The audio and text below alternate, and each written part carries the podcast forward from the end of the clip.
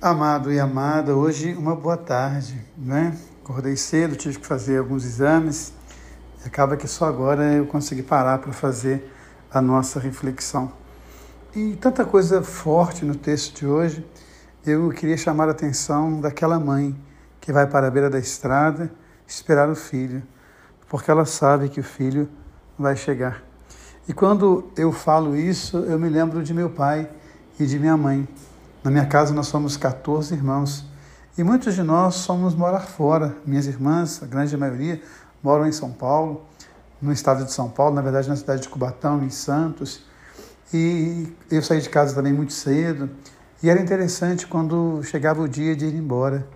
Quantas e quantas vezes eu vi minha mãe chorar, quantas vezes eu vi meu pai cabisbaixo, porque o filho estava indo embora, porque a filha estava indo embora.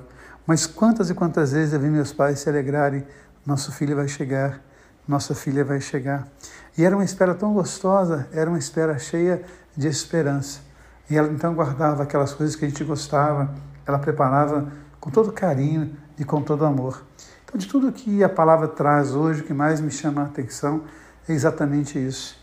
A Ana que espera na beira do caminho o filho que vai chegar, porque ela sabe que vai chegar.